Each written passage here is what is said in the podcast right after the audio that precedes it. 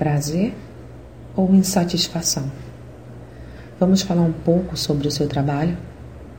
Não importa se trabalha fora ou em casa, você se sente satisfeito com o que faz? Algumas pessoas vivem a reclamar de seus trabalhos, não conseguem se estabilizar em um emprego e vivem a vaguear de empresa em empresa e nenhuma os satisfaz. Onde estará o problema?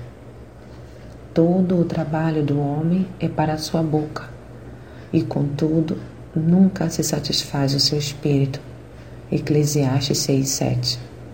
O trabalho não deveria ser visto como algo chato e rotineiro. Apesar das rotinas que acontecem dentro das empresas, lembre que você não é uma máquina. Portanto, pode fazer um dia diferente do outro, dentro da mesma rotina em todo trabalho aproveito. Provérbios 14, 23. Nenhum ofício é pior que o outro. Todo tipo de trabalho tem o seu valor. Então proponho que passe a enxergá-lo de outra maneira e busque a satisfação nas mínimas coisas.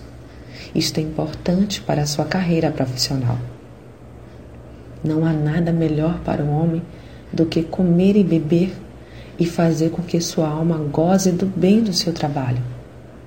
Também vi que isto vem da mão de Deus. Leia Eclesiastes 2, 24. Se você não estiver sendo fiel no pouco, saberá sê-lo no muito?